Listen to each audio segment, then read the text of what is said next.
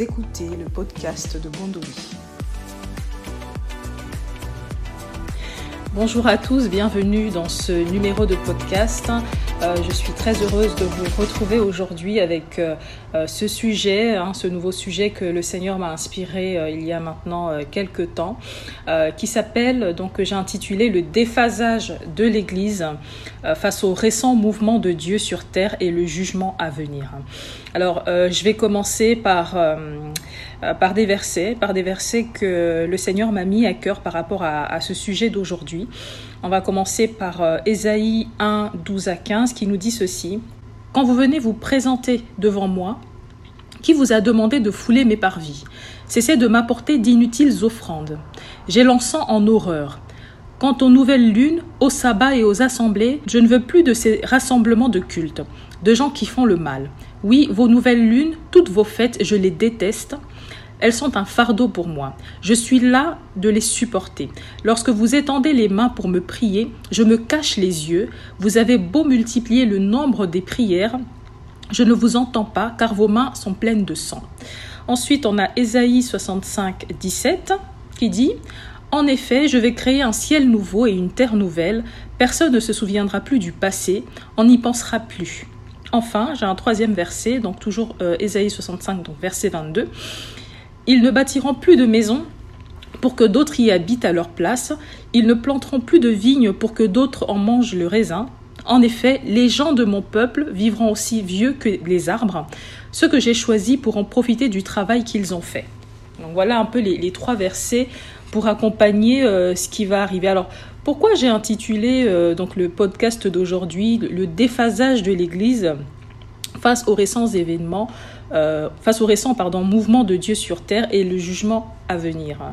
Euh, si, vous, suivez un peu ce qui se passe, hein, donc il se passe beaucoup de choses euh, récemment, il, y a, plusieurs années maintenant, on va dire il y a trois ans, on se rend compte quand même que l'Église n'est pas en phase avec ce que Dieu est en train de faire. On, assiste quand même à des événements qui, se succèdent sur Terre. Hein. donc, on a eu la crise du Covid et tout ça, et maintenant on entre dans une guerre qui a le potentiel euh, de, déraper, d'être mondiale. on voit quand même que, donc même avec le, Covid, pour commencer, l'Église a été prise de court. L'Église a été prise de court par rapport à la pandémie et elle n'a pas eu d'autre choix finalement que de s'adapter aux événements. D'accord? Elle n'a pas eu d'autre choix que de s'adapter. Et euh, ce qui est frappant, c'est que euh, bah, avant la crise, euh, on n'a pas eu de, voix prophétique forte hein, qui se soit levée pour avertir l'Église justement de ce qui allait arriver. On n'a pas entendu de prophète voilà, se lever et avertir l'Église. Et d'ailleurs, euh, j'avais pu suivre donc des, des, enfin, euh, des, des, prédications, non plutôt des émissions avec euh, des prophètes et des pasteurs qui se plaignaient de ça justement. Comment est-ce que voilà, il y, a des choses comme ça qui peuvent arriver sur terre et normalement, hein, donc Dieu avertit ses prophètes. Hein. Dieu ne fait rien sur terre sans avertir ses prophètes. Donc déjà, il y a un problème par rapport à ça. Et donc, de la même façon, là encore, nous sommes en, train nous sommes entrés pardon, dans, ce récent conflit hein, donc, euh, que tout le monde connaît maintenant, donc qui fait la une des, médias, et qui en réalité, hein, donc on, sait très bien euh, les, partis qui s'opposent, hein, au-delà de la guerre, c'est un système qui s'oppose à un autre. donc euh, la Russie qui s'oppose à l'Occident. Et donc c'est un conflit qui est quand même de façon géostratégiquement pardon, majeure et l'Église, encore une fois, n'a pas été préparée à cela. Voilà, encore une fois, on n'a pas été préparé, encore une fois, euh, il n'y a pas eu de voix euh, qui se soit levée pour annoncer ces choses. Et encore une fois, voilà, on est embarqué dans tout ça et tout ce qu'on nous demande de, faire, euh, tout ce que les leaders, donc les, leaders actuels dans l'Église, qui n'ont pas de réponse à apporter au peuple de Dieu. Hein, tout ce qu'ils nous demandent de faire finalement, c'est de prier pour la paix dans le monde. Voilà, paix, pour la paix dans le monde. Euh, toutes les églises se sont levées par rapport à ça, mais, euh, c'est comme si euh, on ne va pas à l'origine du problème. C'est comme si Dieu ne, partage plus son cœur avec son peuple, parce que la parole nous dit que le malheur ne peut pas frapper une cité sans que Dieu en soit l'auteur. Et ça, c'est dans Amos, et Ésaïe nous dit que je façonne la lumière et je crée les ténèbres. Et il nous dit ensuite, donc je fais la paix et je crée le malheur. Donc euh, c'est pour dire qu'il n'y a rien qui puisse arriver sur terre sans que Dieu euh, en soit euh, au contrôle, sans que Dieu ne l'ait permis, sans que Dieu en soit à l'origine. Et donc voilà, on, assiste à des événements, on est impréparé et les leaders n'ont rien d'autre à nous dire finalement, à dire au corps de Christ, si ce n'est que de prier pour la paix dans le monde, tout en ignorant hein, que nous sommes en réalité dans un temps de jugement ce que nous sommes en train de vivre là depuis 3, 4, 3 ans, on va dire, c'est vraiment une période de jugement, et que ce qu'il faudrait faire, c'est pas forcément prier pour la paix, parce que quand c'est un jugement euh, qui s'abat sur terre, ça veut dire que la coupe a débordé. La coupe a débordé et que le jugement doit s'abattre sur, sur le monde. Et ce qu'il faudrait plutôt faire, c'est de prier Dieu pour que l'Église et les nations se repentent et se tournent vers Dieu, tournent leur cœur vers Dieu. Donc ce serait plutôt ça le message à apporter, mais encore faudrait-il que euh, les leaders, que l'Église sache les, les, temps dans lesquels nous sommes. D'accord? Et ne soit pas prise de court, que l'Église ne soit pas prise de court par les événements et donner finalement des, directives qui n'ont pas lieu, euh, lieu d'être dans, ce genre de situation. Et, donc le point est quand même de dire que c'est une chose très grave hein, lorsque euh, Dieu commence à faire des choses sur terre et qu'il ne partage plus finalement euh, aux leaders euh, ce qu'il est en train de faire. C'est vraiment une chose très grave. C'est comme si il était en train de se détourner de, de ses prophètes. Mais ce que ça traduit aussi, parce que ce qui est vrai, c'est que euh, Dieu ne va jamais faire quelque chose sur terre sans avertir ses prophètes. Or, si Dieu n'avertit plus ses prophètes que l'on connaît, qui sont traditionnellement, euh, qui représentent traditionnellement l'Église, qui sont leaders dans l'Église actuelle, ça veut tout simplement dire qu'il est en train de se confier à d'autres. Voilà, qu'il est en train de se confier à d'autres prophètes qui, qui vont émerger, d'accord, et qui seront les leaders de demain. Tout simplement, c'est ce que ça veut dire. Hein. donc c'est comme un, reste, hein. donc euh, le reste euh, qui n'aura pas plié le genou devant Baal, hein, qui ne se sera pas laissé corrompre, à qui il est en train de donner ses messages et euh, donc qu'il est en train de préparer justement pour prendre la relève parce que comme il le dit les, voilà les, choses telles qu'elles se font actuellement bah, il en a il a horreur de ces choses finalement comme on a pu le voir en introduction et d'ailleurs, toujours pour continuer dans cette logique, hein, euh, euh, des prophètes actuels qu'il a rejetés, euh, c'est comme si l'Église ressemble maintenant à ce serviteur que Dieu décrit en, en Ésaïe 42, 19, qui serait sourd et aveugle. Hein. Il dit, qui est aveugle sinon mon serviteur, et sourd comme mon messager que j'envoie? Qui est aveugle comme l'ami de Dieu, hein, l'ami de Dieu c'est le prophète, qui est aveugle comme l'ami de Dieu, aveugle comme le serviteur de l'Éternel. Donc effectivement, on assiste à, voilà une église qui est aveugle, qui est sourde, euh, qui, ne voit plus, qui n'entend plus, hein, qui pourtant est censé être la, sentinelle de ce monde, qui est censé être voilà euh, en, avant-garde de ce qui se passe, qui est censé être celle qui sonne le, voilà le, le, son de la cloche pour avertir euh, du, malheur qui va s'abattre dans la cité, pour euh, amener le peuple à, se repentir. Finalement, elle est l'Église est aveugle et elle est sourde, elle ne voit elle, elle n'entend pas. Elle ne voit pas, elle n'entend pas.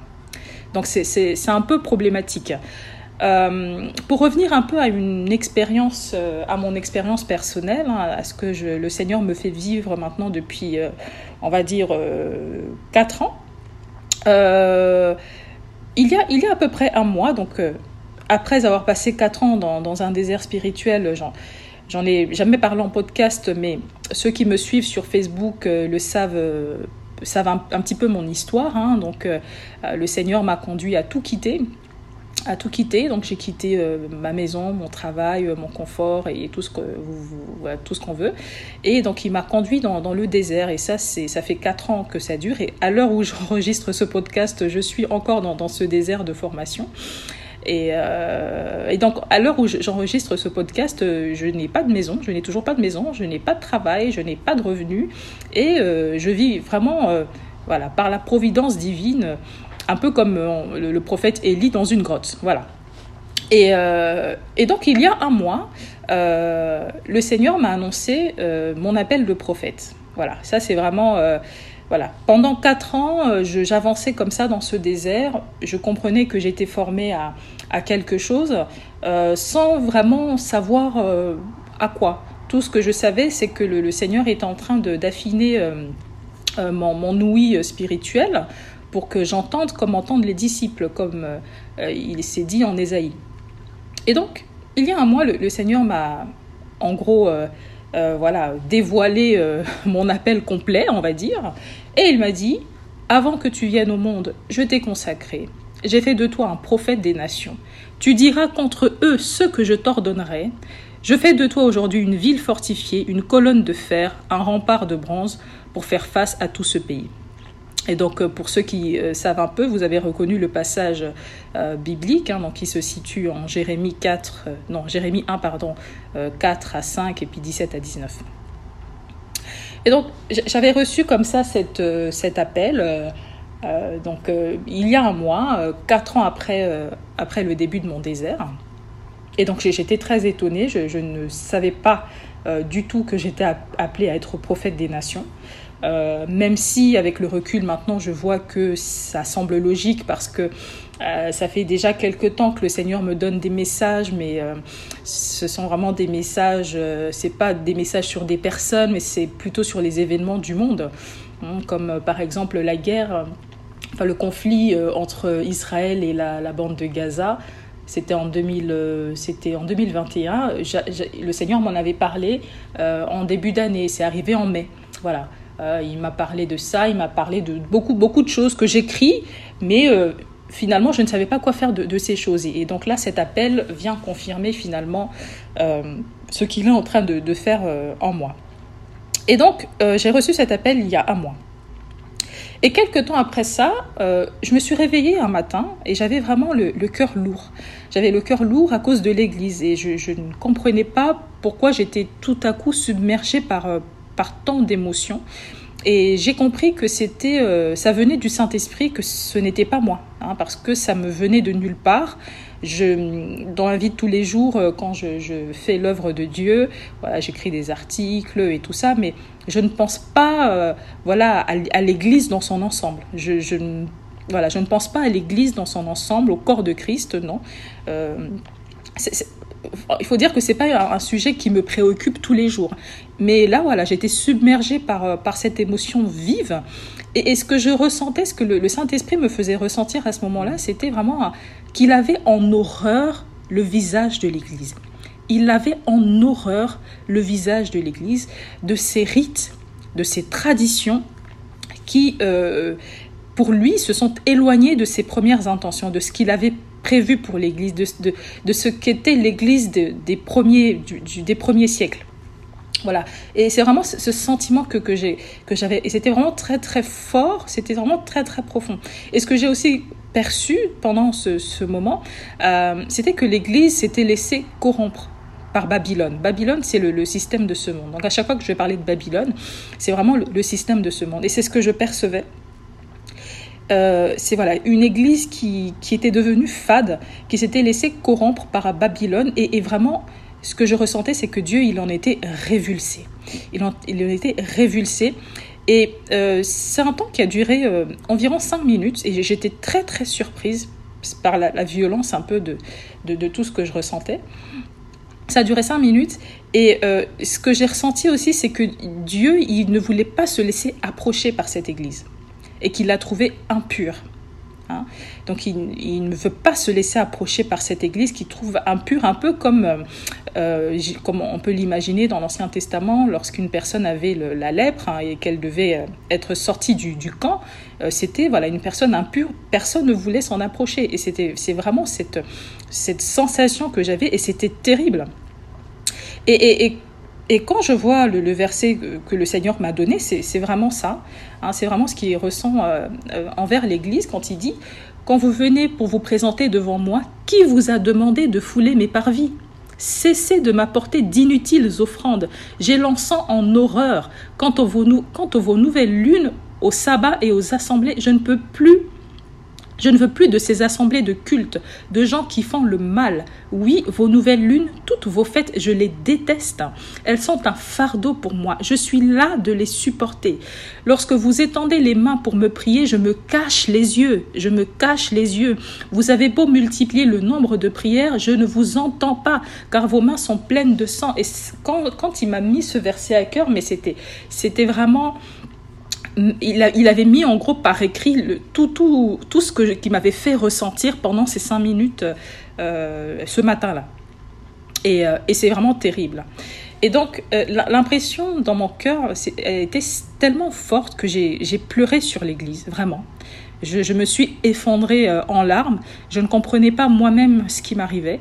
Je ne comprenais pas pourquoi je réagissais de cette façon. Mais j'ai compris que c'était le, Saint-Esprit qui était, qui était à l'œuvre et, et, je le laissais faire. Et donc, c'était tellement fort que j'ai pleuré. Et, dans mon cœur, tout ce que j'espérais à ce moment-là, c'était que, bah, l'Église se répande rapidement, que l'Église se repente rapidement avant que le déluge arrive. Parce que c'est ce que je ressentais. Je ressentais un danger imminent qui allait arriver, qui allait être terrible sur l'Église. Et c'est comme si j'avais aussi cette sensation que c'était trop tard. Voilà. J'avais cette sensation que euh, le temps avait passé, que l'Église avait eu son temps, qu'elle avait eu le temps de se repentir, mais que c'était trop tard et que le déluge allait frapper. Et, je, me suis vraiment effondrée en larmes. Et donc, euh, quelques temps après ça, euh, je me suis rappelé d'un autre verset euh, dans la Bible où Jésus avait pleuré sur Jérusalem. Voilà. Jésus avait pleuré sur Jérusalem avant sa destruction. Et en fait, quand je me suis rappelé de ce verset, j'ai compris que mes larmes étaient prophétiques. Euh, le verset, il se situe en Luc 19, 41, 44. Il dit Comme il approchait de la ville, Jésus, en, en la voyant, pleura sur elle et dit Si toi aussi, au moins en ce jour qui t'est donné, tu connaissais les choses qui appartiennent à ta paix. Mais maintenant elles te sont cachées, elles sont cachées à tes yeux. Il viendra sur toi des jours où tes ennemis t'environneront de tranchées, t'enfermeront et te serreront de toutes parts. Ils te détruiront toi et tes enfants au milieu de toi. Ils ne laisseront pas en toi pierre sur pierre parce que tu n'as pas connu le temps où tu as été visité. Et, euh, et, vraiment, c'était terrible. Et, et, vous voyez, donc en fait, ce que, je, ce que j'ai compris, c'est que euh, le Seigneur va me faire euh, ressentir des émotions. Enfin, le, Saint-Esprit va s'exprimer à travers moi, il va me faire ressentir ces choses et il va mettre le, le, un mot sur les, les, sensations, les, les émotions qu'il me fait ressentir. Et c'est vraiment, c'est textuellement ça. Et, et aussi, j'ai compris que lorsque le malheur doit arriver, le, le, Seigneur va susciter comme ça le, le, prophète qui va pleurer sur la ville, qui va pleurer sur les... C'est comme un deuil et c'est une prophétie des choses qui vont arriver. La conclusion de tout ça, c'est quoi? Moi, je ne vais, pas aller par quatre chemins. Euh, je, fais ce podcast, mais euh, comme je l'ai dit tout à l'heure, je ne suis pas normalement en état de faire ce podcast. Je suis dans une situation très difficile. Euh, je n'ai pas de logement. Je, voilà, pendant six mois, je suis allée d'hôtel de, en hôtel. parfois, je n'ai même pas eu assez d'argent pour, pour rester en hôtel. C'était vraiment des temps très, très difficiles. Mais je n'ai pas le choix que de faire ce, podcast. Et c'est comme un avertissement euh, qui est lancé euh, à l'Église. Enfin, un avertissement. à l'heure où on en est, c'est plutôt une déclaration. Enfin, c'est les choses qui vont arriver. Et donc, je ne vais pas aller par quatre chemins. Euh, je, pense qu'il y a des temps qui vont arriver, qui vont s'abattre sur l'Église, qui vont être vraiment terribles. Voilà. Euh, il y a des temps terribles qui vont s'abattre sur l'Église. Euh, en 2020, j'avais écrit un article qui, s'intitulait, je me rappelle, euh, Je sépare le bon blé de l'ivraie. Je sépare le bon blé de l'ivraie. Et donc, après avoir entendu cette phrase, en fait, j'avais entendu cette phrase quand j'étais, j'étais en fait à mi-chemin entre le sommeil et l'éveil. J'avais très clairement entendu cette phrase que le Seigneur me disait.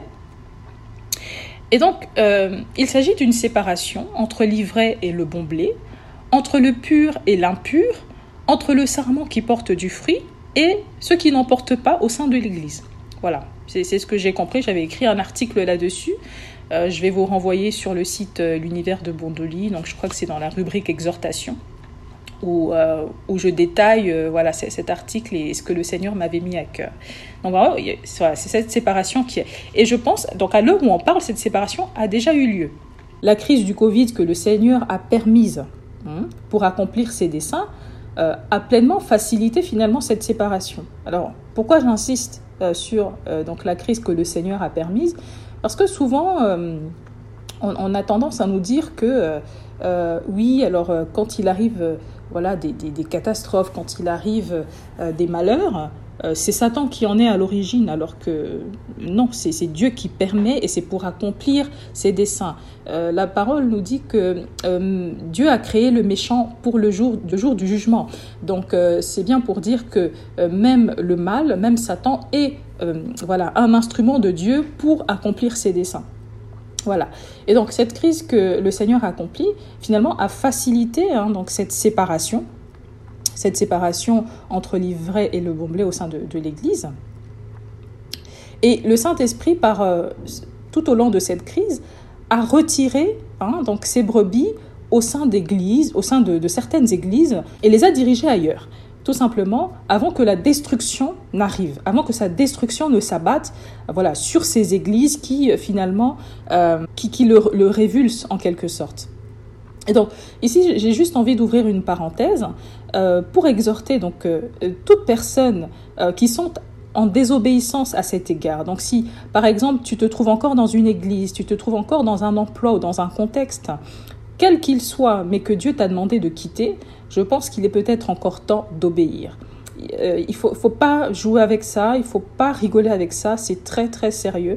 Euh, si le Seigneur t'a euh, voilà, vraiment exhorté, il t'a donné cette injonction à quitter une église, à même quitter ne plus suivre certains ministères en ligne. Hein. Ça peut être juste ça. Hein. Ça peut être ça. Ça peut être ne plus suivre certains ministères en ligne, ne plus écouter certains enseignements. Il faut le faire. Il faut le faire. D'accord? Euh, Moi, je sais que le Seigneur m'avait demandé de quitter donc une église dans laquelle j'étais. Je crois que c'était en 2020. Mais euh, en plus de cela. Euh, en plus de cela, de moi-même, j'ai ressenti le besoin de quitter voilà, de, de, me désabonner voilà, de, certains ministères que je suivais. C'était vraiment un besoin et je me suis désabonnée. Donc, euh, donc il faut vraiment faire attention, il ne faut pas rigoler avec ça. Il faut, faut vraiment, il y a peut-être encore le temps de le faire. Hein. donc, euh, il ne faudrait pas se retrouver hein, au mauvais endroit lorsque l'ange de la destruction va passer. Donc, il faut, faut faire attention avec ça.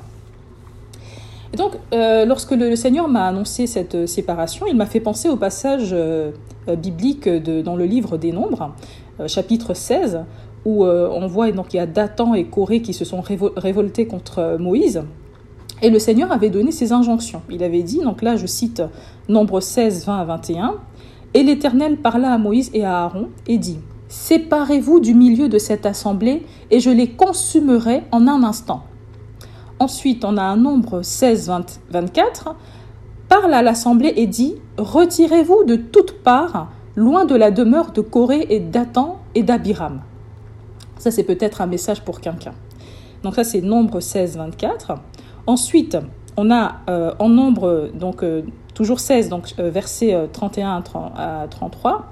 Comme il achevait de prononcer toutes ces paroles, la terre qui était sous eux se fendit la terre ouvrit sa bouche et les engloutit, eux et leurs maisons, avec tous les gens de Corée et tous leurs biens. Ils descendirent vivant dans le séjour des morts, eux et tout ce qui leur appartenait, la terre les recouvrit, et ils disparurent au milieu de l'assemblée. Rien que ça. Et donc, euh, malheureusement, c'est ce qui va se produire au sein de l'Église. Non pas que la terre va s'ouvrir, mais presque. Donc, non seulement Dieu, il est en train de faire le grand ménage, donc il est en train de restructurer euh, son Église. Donc, euh, beaucoup de leaders traditionnels vont tomber. Hein, et ceux que Dieu est en train de préparer dans le, secret, dans le désert, vont émerger. il y en a beaucoup qui vont émerger. Hein, et donc on ne saura pas d'où ils viennent, voilà, qui ils sont, mais ils vont émerger. Euh, et, ces personnes étaient parfois dans le désert euh, en train d'être préparées pendant plusieurs années. Pendant plusieurs années. Hein, euh, j'ai été connectée à des ministères, c'est souvent des ministères américains. Il y a des personnes qui sont préparées depuis 10 ans qu'on ne connaît pas, mais qui ont écrit des livres, qui ont des enseignements et qui, ont des choses à apporter au corps de Christ et que le Seigneur est en train de préparer, ils vont émerger ces gens-là. D'accord? Mais aussi euh, il est en train de changer euh, donc euh, la façon de faire l'Église, hein. donc pour qu'elle s'adapte au temps dans lequel nous sommes. L'Église telle qu'on l'a toujours connue jusqu'à aujourd'hui ne sera plus, elle sera complètement restructurée et le Seigneur est à l'œuvre par rapport à ça. Mais plus terrible peut-être et certainement, je pense qu'une grande partie de l'Église va périr avec Babylone une grande partie de l'Église va périr avec Babylone dans les jugements successifs que Dieu est en train d'envoyer, hein, que ce soit par la peste, quand on parle de la peste, on parle de la maladie, que ce soit par l'épée, hein, donc euh, la guerre, ou encore par la famine que, Dieu est en train d'envoyer. Euh, j'ai fait un partage sur Instagram il n'y a pas très longtemps où je parlais de la trilogie euh, des, la trilogie des plaies que Dieu envoie envoyé dans l'Ancien Testament, et c'était la peste, la maladie, l'épée, la guerre et la famine, souvent. Et on voit très bien que c'est à cela que nous sommes en train d'assister euh, en ce moment. Euh, et, et, et, c'est vraiment une conviction que, euh, après, tout ce que le Seigneur m'a dit, après tout ce que je suis en train de voir, une grande partie de l'Église va tomber avec Babylone.